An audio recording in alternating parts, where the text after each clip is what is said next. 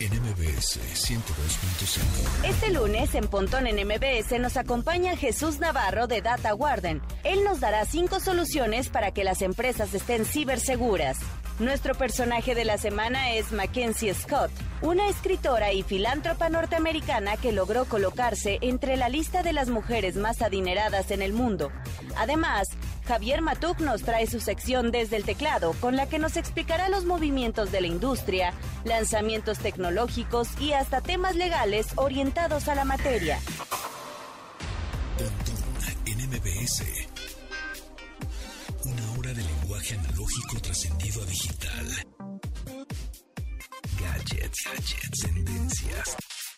Tecnología vestible y avances que prueban que vivimos en la era que alguna vez soñamos como el futuro. Pontón en MBS. Y hola amigos, ya es lunes 26 de abril cuando son las 12 con 4 minutos aquí en MBS 102.5. Recuerdo, les recuerdo que nos sigan en redes sociales 102.5 en redes ahí en YouTube, en Instagram, en Facebook, arroba MBS 102.5. Métanse a YouTube, está bueno el contenido, subimos las entrevistas que de pronto te perdiste, pues ahí están. Suscríbanse ahí al canal, denle like, comenten. Así como dicen los youtubers, ¿no? Y también en Twitter, arroba MBS 102-5. Híjole, mano, el Bitcoin. El Bitcoin, el ¿qué? El viernes, sábado, bajó, domingo, ¡put! se fue bajérrimo. Estaba en 950 mil pesos y vámonos para arriba otra vez. Y ya está en un millón setenta mil pesos. Entonces, ya saben que es muy volátil, pero la gente que compró algo de Bitcoin, de esta criptomoneda, por ahí de los, justo hace dos días, en 950 mil pesos, pues imagínense, en tres días subió 50 mil pesos. Y muy, muy interesante esto de... El Ethereum también, que es la segunda moneda más, digamos, pues, entre comillas, más poderosa o más valiosa, eh, también ya llegó a máximo histórico. Entonces, bueno, pues ahí están los movimientos de las criptomonedas, siempre son interesantes estarlos viendo, al igual que, por supuesto, pues las monedas tradicionales, ¿no? Dólar y cuánta cosa. Pero en fin, eh, les quería explicar una cosa que de pronto me han preguntado y me dicen, oye, ¿qué es eso de IP67, IP68, IP6, bla, bla, bla, que vienen en los teléfonos o en los smartwatches o en algunos dispositivos? Esa clasificación. Eh, IP, bueno, en este sentido, porque IP tiene, este, pues podría depende del contexto, se podría interpretar de diferentes formas, ¿no? Si estamos hablando, por ejemplo, de videojuegos, ¿no? Y les dices, este videojuego, en este caso Zelda, ¿no? Es una IP de Nintendo, es que es una eh, propiedad intelectual, por sus siglas en inglés, IP, ¿no? O si estamos hablando de Internet, IP significa Internet Protocol o protocolo de Internet, que son las direcciones, los, los numeritos, ¿no? 192.100. Pero cuando estamos hablando de dispositivos y la clasificación que tiene ese dispositivo, que también se llama IP, em, significa la IP en este sentido International Protection o protección internacional, ¿ok? Entonces cuando un teléfono te dice, ah, es que este teléfono tiene IP 67, a ver, les voy a explicar se puede decir IP67, IP68, pero es más correcto decirlo IP67, IP68, ¿no? ¿Por qué? Porque el primer número, es decir, el 6 o el 5 o el primer número que se dice, en este caso si es 6, em, es, es la protección que tiene al polvo o a las partículas. Digamos, si tiene un teléfono IP10, por ejemplo, pues el 1 es que pueden pasar partículas hasta de 50 milímetros, ¿no? En ese dispositivo. Eh, si, tu, si, tu, dispositivo, tu teléfono inteligente, tu reloj inteligente, dice IP6, empieza con el número 6, es que tiene protección completa al polvo. Es decir, ustedes saben perfectamente que los enemigos número uno de los electrónicos son el polvo y el calor, ¿no? Ya, punto, ¿no? O sea, no los puedes dejar al sol o si se calienta mucho el procesador, pues se apaga. Es más, no, no sé si les ha pasado que están grabando un video con una cámara profesional reflex o un iPhone o un, cualquier teléfono y si están con mucho calor, este, justo en el sol, y luego también el procesador del teléfono está trabajando muchísimo porque estás grabando en, no sé, en 4K, etcétera, pues este, hasta te dice, el dispositivo está muy caliente, aguanta que se enfríe y síguelo usando. Tiene cierta protección para que no se quemen, ¿no? Los circuitos. Pero bueno, Entonces, em, ese es con respecto al calor. En fin, el polvo también es un enemigo número uno, ¿no? Entonces, cuando te dice el, el dispositivo IP6 empieza con 6 o empieza con 5, por ejemplo, protección contra polvo es el número 5, que es la entrada del polvo no puede evitarse, pero al mismo tiempo no debe entrar una cantidad tal o, sustancial para que interfiera con el funcionamiento correcto del equipo. Entonces, IP5 algo, eh, pues todavía aguanta. IP6 algo es buenísimo porque igual lo metes a la arena en la playa y no le va a pasar nada, no se va a meter la, la arena. Ahora, el siguiente número.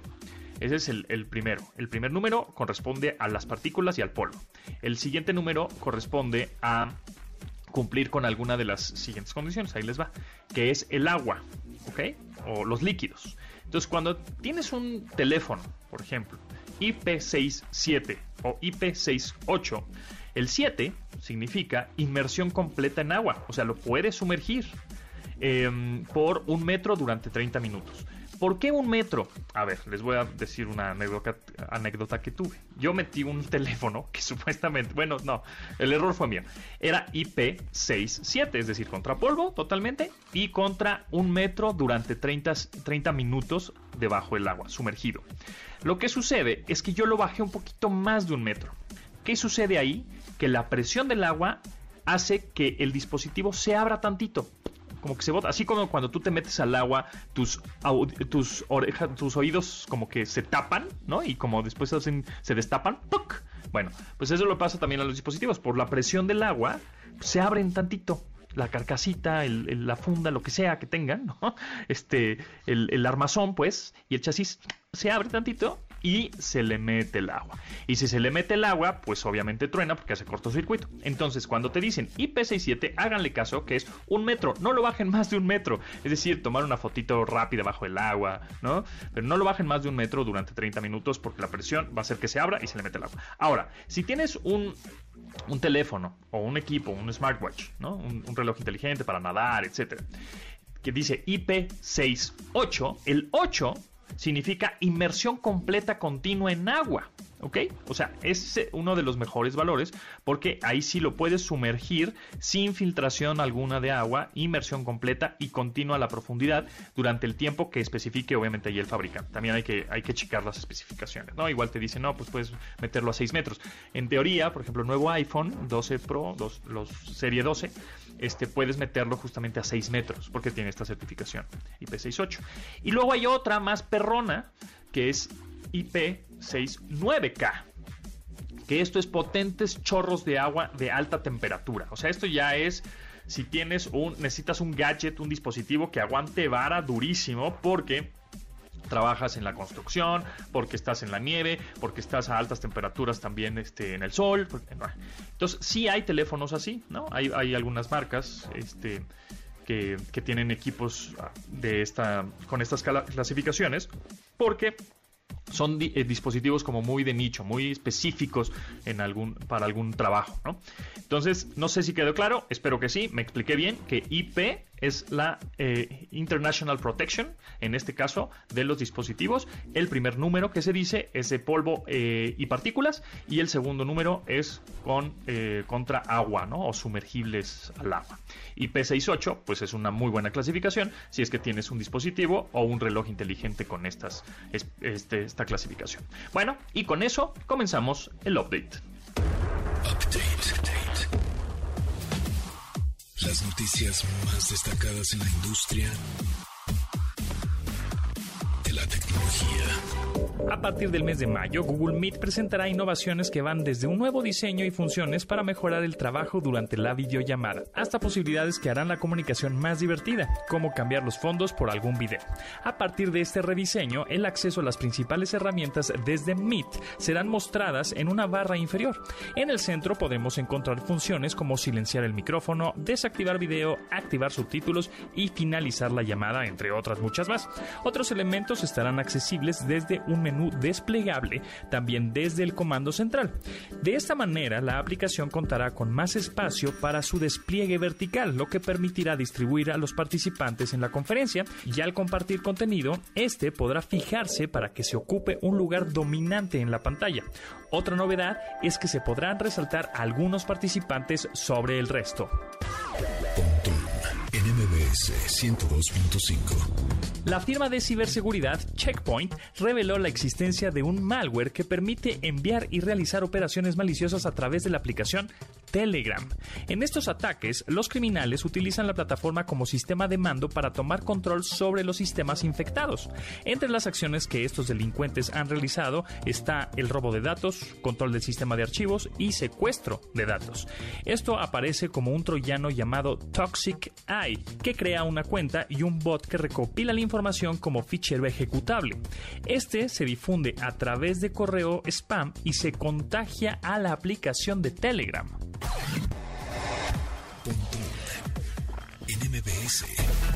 Un muchacho de la ciudad española de Burgos desarrolló un invento que permite comunicar a jóvenes con sus abuelos, con la intención de prevenir la expansión del COVID-19.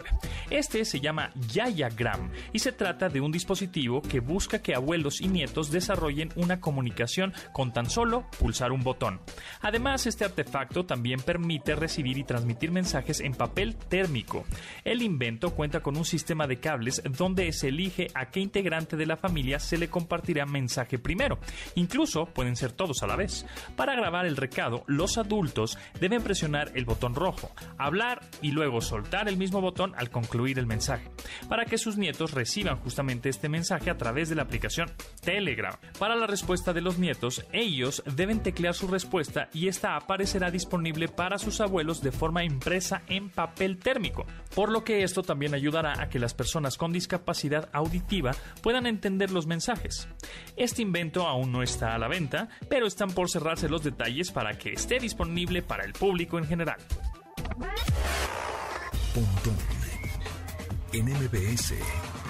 Se realizó la noche de ayer la ceremonia 93 de los premios de la Academia para reconocer lo mejor del mundo del cine. La gran ganadora de la noche fue Nomadland, la cual se llevó el premio a mejor película, mejor dirección y mejor actriz para Frances McDormand. Anthony Hopkins se llevó la estatuilla a mejor actor por su papel en la cinta The Father, cinta que también recibió el premio a mejor guion adaptado, mientras que Daniel Kaluuya ganó como mejor actor de reparto en Judas and the Black Messiah, y Jung Joo-gung ganó en la misma terna para actriz por su rol en Minari. La película animada Soul fue la mejor película animada, así como Atticus Ross y Trent Reznor, los autores de su música, los ganadores por mejor score. Sound of Metal ganó los premios por mejor edición y mejor sonido, donde participaron los mexicanos Michel Coutulenc, Jaime Baxt y Carlos Cortés. Un triunfo más para México en la meca del cine. NMBS 102.5 debes tener almacenados en tu sistema. Si alguna vez les ha tocado leer a algún personaje que los desquicie o que solo parezca estar interesado en hacerles enojar a través de Internet, entonces conocen el concepto o función de un troll. Se pueden identificar por poner mensajes agresivos, fuera de tono y hasta inconexos con el tema central del posteo original en alguna comunidad en línea y buscan provocar a los lectores a través de respuestas emocionales. Este comportamiento suele ser de gran entretenimiento para el troll, por lo que se cree que su único interés es el de perjudicar a otros usuarios de la comunidad sin tener alguna razón de fondo. Es importante entender que conforme el troll reciba respuestas a sus mensajes, él se aprovechará para atacar y probablemente lo hará de forma más agresiva. Estos personajes suelen ser los que detonan el ciberacoso y provocan reacciones negativas que pueden ser fatales. Es recomendable entonces que se les denuncie con los administradores de los foros para prevenir que su presencia cause problemas de mayor escala. Lunes de datos curiosos de inteligencias artificiales y asistentes virtuales. Ahorita es el caso de Alexa. Alexa, dime un dato curioso. Con un solo lápiz podrías trazar una línea de 48 kilómetros de largo. Oh, qué buen dato. Domina tu vida online. Escucha. Pontón en MBS.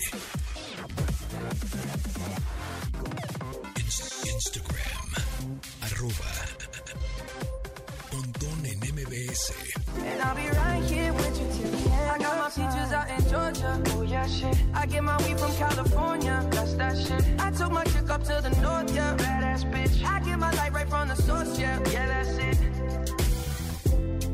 You ain't sure yet, but I'm for ya.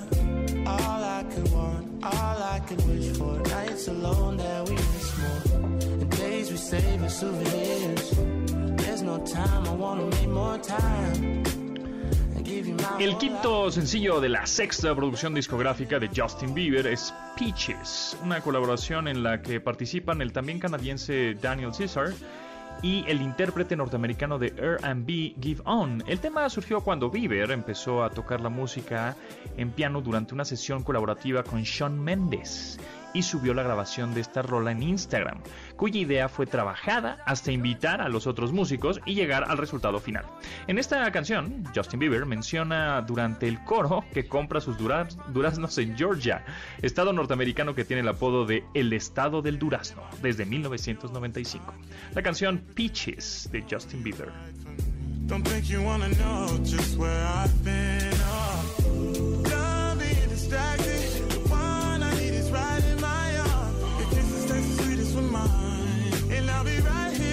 Here with you till the end. I got my peaches out in Georgia. Oh yeah, shit. I get my weed from California. That's that shit. I took my chick up to the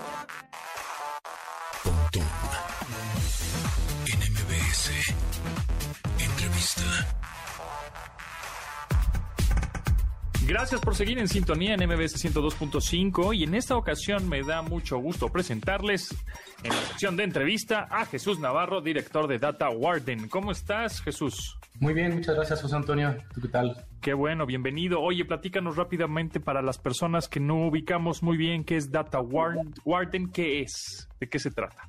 Pues mira, Data Warden eh, somos una empresa especializada en servicios de ciberseguridad y pues tenemos tres grandes pilares de servicios. Uno de ellos es consultoría, eh, otro es lo que es arquitectura tecnológica implementación de, controles de ciberseguridad y el tercero es una línea de servicios administrados. Pues realmente somos una empresa muy especializada en temas de ciberseguridad que, pues, con enfoque eh, 100% alrededor de todo lo que es administrar y gestionar adecuadamente el riesgo tecnológico de las empresas. Jesús, las empresas de qué se deben de defender en cuestión, evidentemente, de ciberseguridad.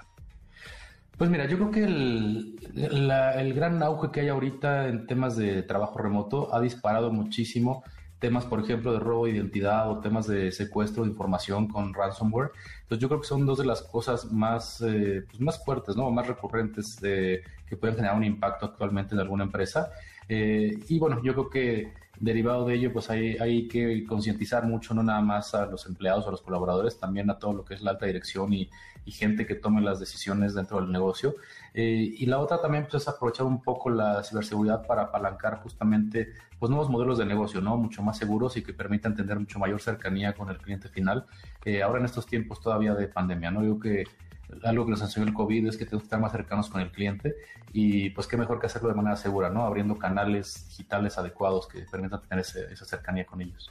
¿Por qué es importante que las pequeñas y medianas empresas o grandes, por supuesto, inviertan en ciberseguridad? Es decir, hay muchas que dicen, ay, no, a mí no me va a pasar, a mí no me van a, entre comillas, hackear, ¿no? Aunque no es como el término adecuado o vulnerar. Este, em, ¿Por qué es bueno? ¿Qué, ¿Qué tipo de ataques serían? Y si es que una empresa de ciberseguridad como esta, Data Warden, también de alguna manera da cursos o eh, educa a los empleados a no, pues de alguna manera a estar ciberseguros, ¿no? O sea, no estar este, mandando contraseñas o por no poner la contraseña en el post-it o este, ese tipo de cosas. ¿no? Sí, pues mira, yo creo que el, o sea, México ha ido evolucionando mucho en temas de cultura de ciberseguridad, pero sí finalmente todavía hay muchas empresas o personas que piensan mucho como comentabas, ¿no? Y a mí no me va a pasar o se ve como un mito, ¿no? El tema de ciberseguridad. pero yo creo que cada vez es más frecuente y más cercana la comunicación que tenemos referente a casos de alguien que le han, pues ya sea desde clonado una tarjeta, robado identidad, eh, secuestrado su información. O sea, yo te podría decir, o sea, a, título personal, quitando un poco las relaciones que tengo a nivel negocio, hay varios conocidos eh, a nivel personal que han ya sufrido secuestro de información. Entonces, el, y la pregunta inmediata es, ¿qué hago? No? O sea, ¿cómo reacciono ante ello?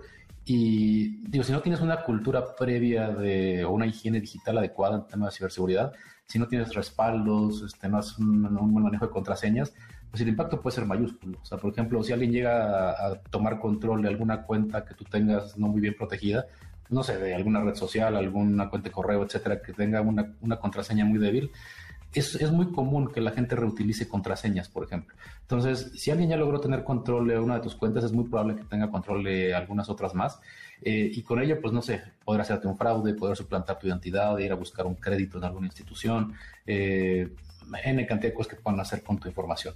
Y la otra es, por ejemplo, yo creo que pinta un poco más del lado de empresa, o sea, el que te dejen sin operar porque tengan secuestrada tu información o tu infraestructura y estés fuera de operación, no sé, horas o días, yo creo que es durísimo y eso le pega tanto a chiquitos, medianos, grandes. O sea, realmente yo creo que ninguna empresa se puede dar en este momento el lujo de decir, sabes que no puedo operar y sobre todo el mensaje que le dejas a tus clientes. Oye, soy una empresa pues no muy confiable en temas de mis mecanismos de comunicación vía digital con mis clientes.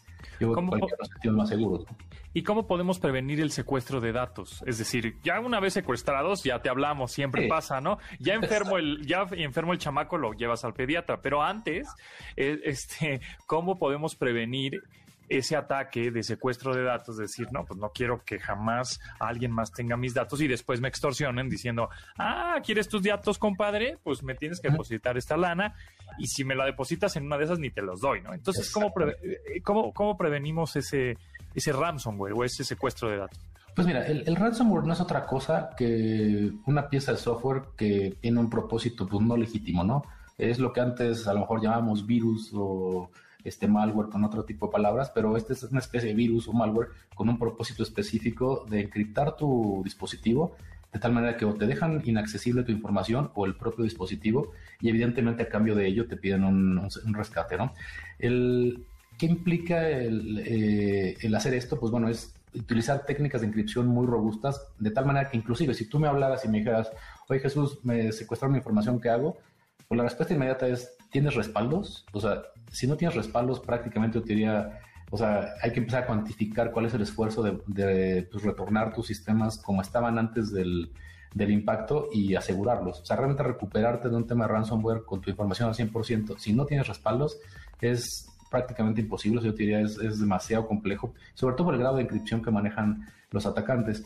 Eh, ¿Qué puedes hacer para evitarlo? La verdad es tener una conciencia de seguridad muy fuerte y los controles adecuados tanto a nivel personal como a nivel empresa, y desde, no sé, una buena higiene en manejo de tus passwords, por ejemplo, el eh, contar siempre con un antivirus, un dispositivo anti-malware en tu máquina, eh, de preferencia un firewall instalado en todo momento, eh, y sobre todo, o sea, como siempre sospechar un poco de, todo lo que se ve muy bueno para ser verdad, ¿no? O sea, por ejemplo, si, alguien te ofrece, no sé, vacunas de COVID, ahorita que está muy de moda, o sea, eh, que la vacuna del COVID o que la información restringida referente al tema del COVID o cosas por el estilo, ahorita, o sea, son ganchos muy... Pues, la, fáciles de caer. Exacto, o por ejemplo, tipo los mensajes que te dan de los bancos, oiga, tiene un crédito de nómina pendiente de pagar oye, pues ni siquiera tengo un crédito de nómina y ni siquiera estoy con ese banco. Pues, ¿Para qué le picas clic a la liga que tiene el mensaje, no?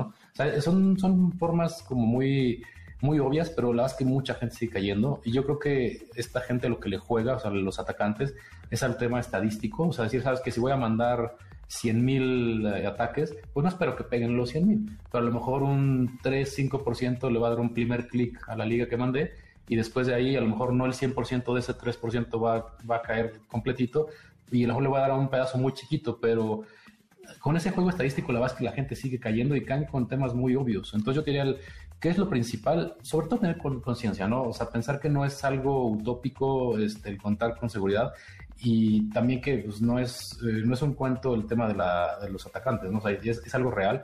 Te pueden robar tanto tu identidad, eh, tu información, o sea, te pueden pegar muy feo.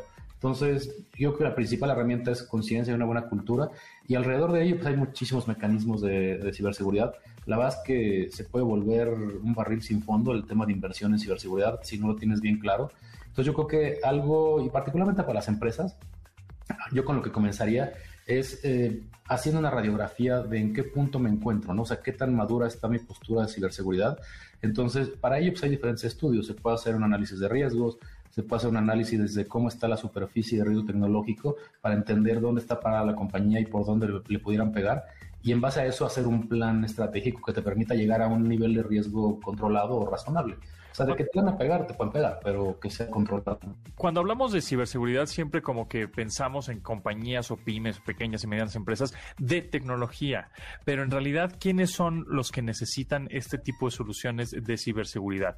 ¿Cuál, o sea, qué tipo de empresas? Todas, este, los abogados, los que utilizan datos muy eh, delicados, de medicina, eh, hasta los dentistas, no sé. Pues mira, yo, digo, y sin afán de, que parezca comercial, pero diría todos necesitamos en alguna medida tener alguna solución de ciberseguridad. Desde nivel personal, cuidar adecuadamente nuestros dispositivos, eh, tenerlos activados en versiones de software, con un buen antivirus, un buen firewall, etcétera. Eh, pero las empresas, yo diría, todas en algún grado tienen acceso a datos personales, que ya es una obligación por ley el tener buen resguardo de los datos personales. Eh, muchas de ellas tienen información confidencial, o la gran mayoría, eh, y sobre todo, pues muchas, o todas dependen de clientes, y muchas veces la mayoría ya de clientes en base a un medio de contacto digital. Entonces, el, el, tema de seguridad no tenemos que verlo únicamente como que te roben tu información o, o que vulneren tus sistemas, también te pueden dejar fuera de servicio. Sea, de hecho, un... Eh, uno de, los pilares que tiene que cuidar el tema de ciberseguridad es justamente la disponibilidad del negocio. Entonces, eh, imagínate que eres, no sé, eh, una farmacéutica, eh, no sé, pierdes disponibilidad de tu sistema de producción. Este, pues es, un, un hotel, por ejemplo. Un, hotel, digo, me pasó justo ayer, fui a un hotel y no tenía forma de hacerme un check-in, o sea, estaba caído el sistema, no sé si por un tema de una falla técnica o por un tema de seguridad, pero finalmente pues, no pude hacer un check-in, por ejemplo, eh, o no sé, una empresa de, telecomunicaciones que te provea, no sé, telefonía o, un servicio internet, si pierde la disponibilidad de su servicio, pues pierde todo el negocio, estás completamente fuera. Entonces yo creo que, o sea, de una u otra medida, todos tenemos cierta información, ya sea pues restringida o confidencial que debemos cuidar, tenemos una disponibilidad de un negocio que queremos este, pues asegurar y mantener disponible en todo momento. Este, y también tenemos eh, datos que requerimos que se mantengan este, pues, confiables, ¿no? O sea, que no sean manipulados, que no hayan sido accedidos de manera ilegal eh, o no autorizada. No necesariamente que se los roben, pero también pueden ser manipulados, pueden ser este, tratados de cierta manera no, no controlada. Entonces yo creo que ahí cualquier empresa cae en, en, el supuesto de que requiere algo de ciberseguridad. Eh, y el tema es que muchas veces tiene la ciberseguridad el estigma de que es algo muy caro, pero no necesariamente. O sea, a lo mejor en un inicio, pues sí a lo mejor un lujo que únicamente, no sé, los bancos o las empresas grandes de telecomunicaciones podían darse, pero al día de hoy hay soluciones para todos los tamaños. Yo te diría, o sea, hay este, paquetes muy enfocados a, pymes, a empresas medianas, soluciones ya más específicas para ciertos sectores de mercado, pero la realidad es que yo creo que todos deberíamos tener en cierta medida algunos controles, al menos básicos, de temas de ciberseguridad. Muy bien, pues el tiempo se nos va volando, muchas preguntas también se quedaron ahí pendientes. A ver si en, más adelante podemos platicar otra vez con Jesús Navarro, director de Data Warden, una compañía de ciberseguridad. Eh, muchas gracias, gracias por compartirnos ahí algunos tips, consejos y estaremos en contacto. Gracias, Jesús. Muchas gracias, Antonio. Un gusto platicar contigo. Excelente tarde.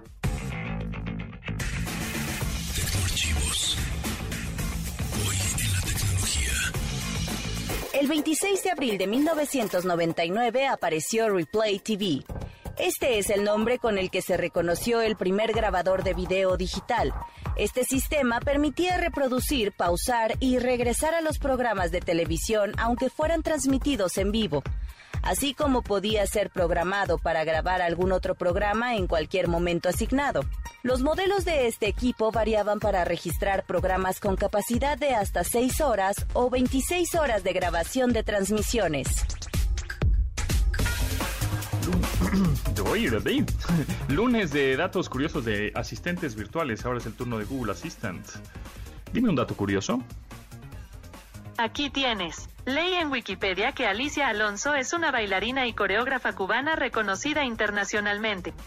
Ella ha sido parcialmente ciega desde su juventud, pero usaba luces estratégicamente colocadas como guías y continuó bailando hasta los 90 años. Vámonos tendidos. Wow. Escuchas Pontón en MBS. Información digital decodificada para tu estilo de vida digital. Twitter, arroba Pontón en MBS. I think I'm gonna call him out. She says, I think he did it, but I just can't prove it. I think he did it, but I just Como parte del lanzamiento Evermore que Taylor Swift publicó en 2020, aparece Nobody, No Crime, una colaboración con las hermanas Haim sobre un supuesto asesinato realizado en un pueblo chico. La misma Taylor ha declarado que esta canción fue inspirada por su obsesión con los programas o documentales de crímenes, mismos que le han hecho decir públicamente que si no fuera cantante sería detective. Este track despertó una moda en TikTok donde los usuarios desarrollan sus teorías de conspiración sobre qué o personajes ficticios pudieron haber tenido relaciones entre sí. Nobody, No Crime, Taylor Swift featuring Jaime. sleeps in Estes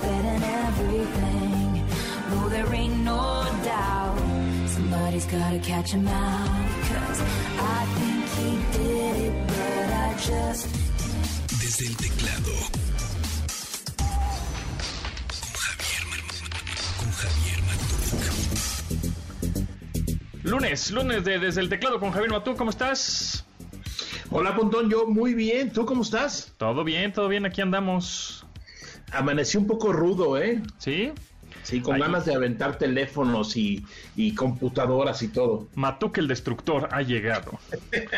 Este, y, y para él son este tipo de teléfonos. Al principio del programa estábamos platicando de IP67, IP68, y clasificaciones contra agua, contra polvo, etcétera, pero también eh, no necesariamente son contragolpes, ¿no? Entonces, hay dispositivos eh, especialmente diseñados para personas como Javier Matuk el Destructor.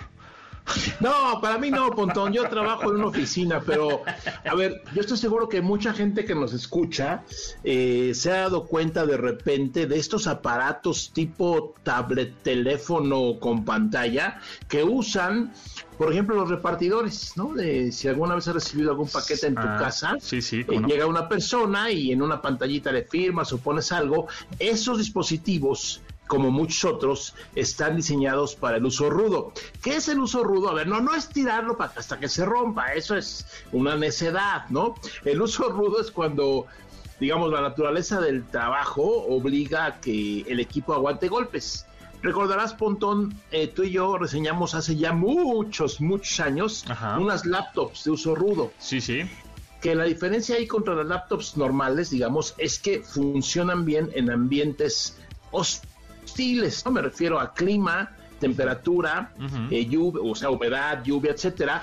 Y dices, bueno, la- el, el primer pensamiento es, están carísimas. A ver, no. No están carísimas, depende para qué la quieras, ¿no? Y voy a ponerme un poco exótico, así, un poco, este, pues sí, exótico. Una plataforma petrolera, ¿no? Donde hay pues eh, todo tipo de, de sustancias que pueden dañar cualquier equipo tradicional. Estos equipos o computadoras de uso rudo precisamente están diseñadas para que funcionen ahí. No importa que llueva, no importa que de repente le caigan líquidos, etcétera, sigue funcionando. Entonces, estéticamente no son tan bonitas ni tan refinadas como las computadoras que de repente vemos por ahí en los anuncios, este, casi casi con un, un poema acompañando el equipo, porque es un producto que vas a comprarte y vas a verlo todo el día y, y vas a disfrutarlo. Tipo algo parecido a un automóvil, ¿no? Y por otro lado están las de uso rudo, Y ahí se nos anda cortando, Javier. que ahora Este, tenemos ah, eh, el ejemplo que puse del... del- del- ya, ya me escucho bien. Ya regresaste. sí, ya. Em, el ejemplo que puse, eh, eh, sí, el, el ejemplo que puse del repartidor, bueno, pues es, es un ejemplo ahí que tal vez está un poco más al alcance de todos nosotros, que lo hemos visto.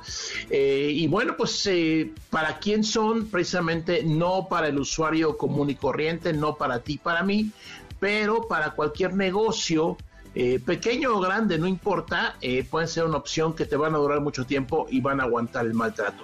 Ahora, esos son dispositivos este, pues para empresas, pero hay para usuarios finales, como por ejemplo estas famosas cámaras GoPro, ¿no? Este, Sí, sí. Que son Sí, para generar contenidos y... Sí, lo de empresas, claro, eh, el ejemplo que puse son, ya sabes, miles de dispositivos para una compañía grande, ¿no? Pero, por ejemplo, si tú te dedicas, no sé, a, cualquier actividad en exteriores, ahora que, po- que podamos a- eh, salir más como antes. Como un entrenador de perros, por ejemplo. Necesitas un teléfono que te aguante ahí alguna mordida, este, Puedes caídas, un teléfono de- ¿no? Totalmente. O, por ejemplo, si, no sé, este, es que hay muchas actividades, todo lo que sea fuera de tus cuatro paredes, sea oficina o sea un estudio o algo, puede ser. Lo de entrenador de perros es, correcto. Eh, otra es, por ejemplo, actividades tan tan simples como puede ser, no sé, todo lo que tiene que ver con plomería, carpintería, etcétera, que tú, por ejemplo, vayas a reparar eh, algunos eh, desperfectos en alguna casa. ¿No te ha pasado que de repente llega el plomero y trae un teléfono todo, pues ya golpeado y estrellada la pantalla y todo? Eso sucede porque lo usa para trabajar, ¿no? Y de repente pues, le cayó un, un martillazo un clavo por ahí. Exacto, por eso es importante también si tu teléfono no es de uso rudo, ¿no? Porque si hay teléfonos de uso rudo que cuestan 3.500, 4.000 pesos aproximadamente, pero hay otros que pues igual, no sé, no son de uso rudo, pero pues es importante eh, ponerle un case, una funda, ¿no? Ahorita platicamos de las fundas, a ver si... ¿Te gusta con funda o sin funda? Confunda siempre. Eso, ahorita regresamos.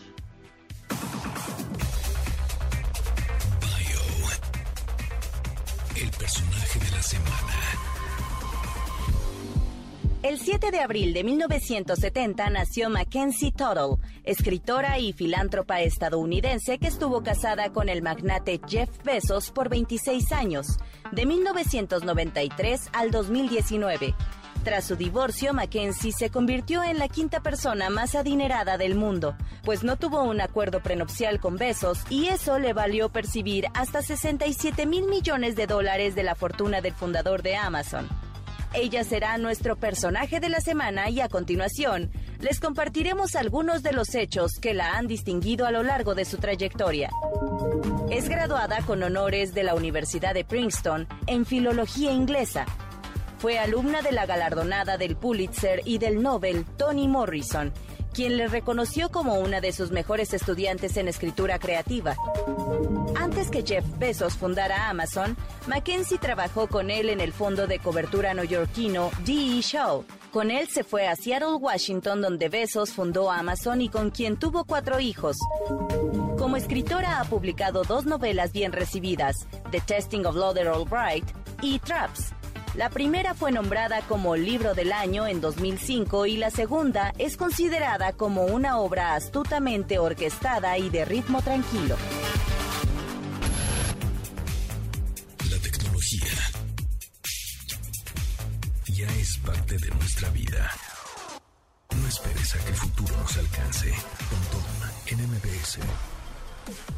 Síguenos en Instagram.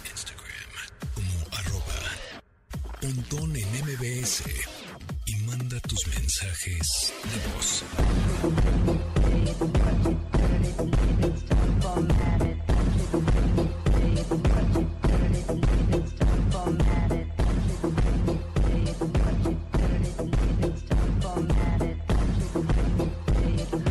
Las canciones que TikTok puso de moda es Touch It de Busta Rhymes, un sencillo que el rapero de Nueva York lanzó en 2005. Esta aparece en el álbum de Big Bang eh, y tiene un sampleo a la canción de Daft Punk Technologic. Lo que la puso como moda viral a través de la app china, TikTok, es que la comunidad trata de moverse al ritmo de la canción conforme a los golpes del coro de la misma. Aunque no parezca complicado, les aseguramos que no es nada fácil. Busta Rhymes, la canción Touch It.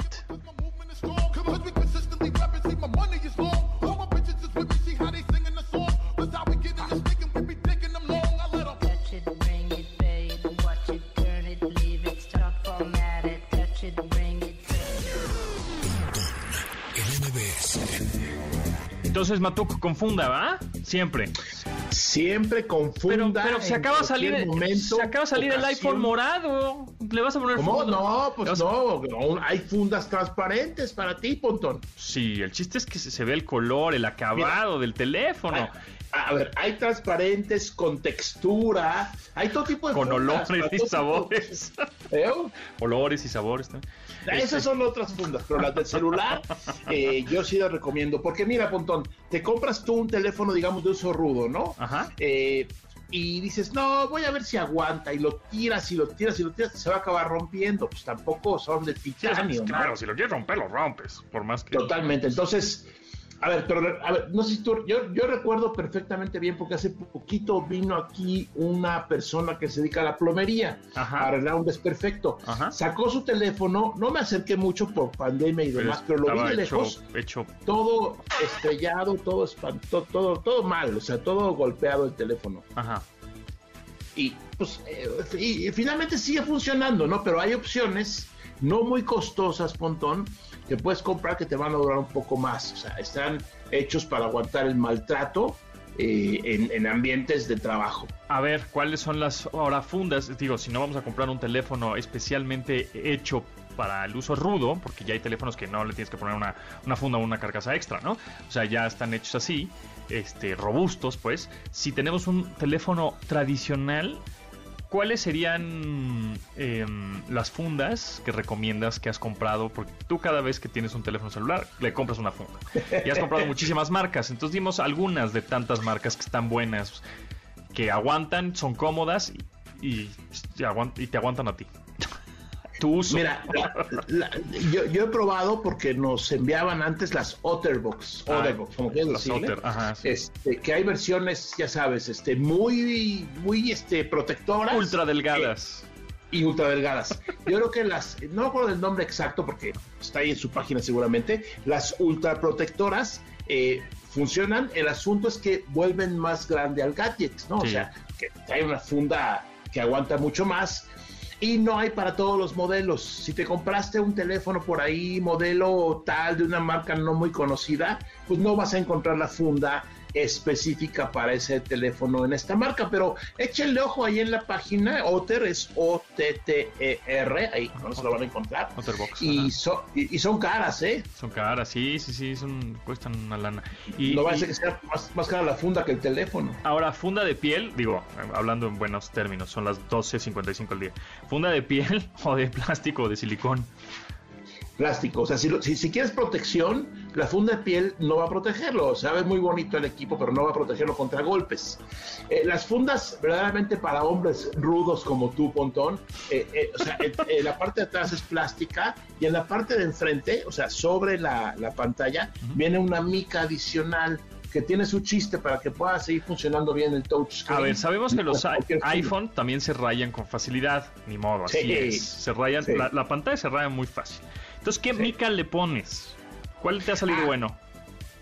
A mí me gustan las de la firma Belkin. Sí, son buenas. ajá. Son unas micas que es imposible que queden chuecas porque la pone un aparato. Entonces, eh, en las tiendas donde lo hacen, llevas tu iPhone y algunos modelos de Samsung, los más eh, altos, y ahí en un aparatito eh, colocan el teléfono, colocan la funda y... ¿te acuerdas? No, la referencia que voy a dar es muy viejita. Cuando se planchaban las tarjetas de crédito, Ah, antes en bueno, esas sí, sí, máquinas. sí. Clac, clac, Bueno. el voucher. Ah, Ajá, el voucher, claro. Algo así parecido, se pone la funda y quedan bastante bien eh, y duran y protegen el teléfono contra rayaduras normales de uso, ¿no? Sí, no hay- porque tengas tu, tu pantalla protectora lo puedes tirar al piso, que se va a romper. Sí, hay marcas interesantes como SAG, como Belkin, para poner micas. Y también yo creo que es mejor la funda de silicón, de plástico. Eh, Sí. Está Otter, que es buena marca. Está, hay otra que se llama Moshi, que también. eh, hay otra que se llama. eh, ahí está, Spigen. Spigen, también es, claro. es buena. Claro. Ajá. Entonces, bueno, pues contéstenos este, en arroba MBS, arroba jmatuk. Síganlo, pónganle con funda, sin funda y qué marca la funda. ¿No? Claro.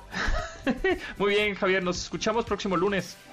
Claro que sí, Pontón, muchas gracias, muchos saludos y ya recuerda, no salga sin funda No. en su celular. Si no hay funda, no hay fiesta. Pues entonces, Exacto. bueno, pues nos vemos y nosotros nos escuchamos mañana. Pásenla muy bien. Eh, lávense las manos. Eh, y bueno, pues gracias a Rodrigo Vero, Itzel, Luis Marcos y Neto en la producción de este programa. Y se quedan a continuación con Manuel López San Martín en Noticias MBS. De admirar sus avances, ahora somos relatores de cómo rebasa los alcances de nuestra imaginación. Pontón en MBS.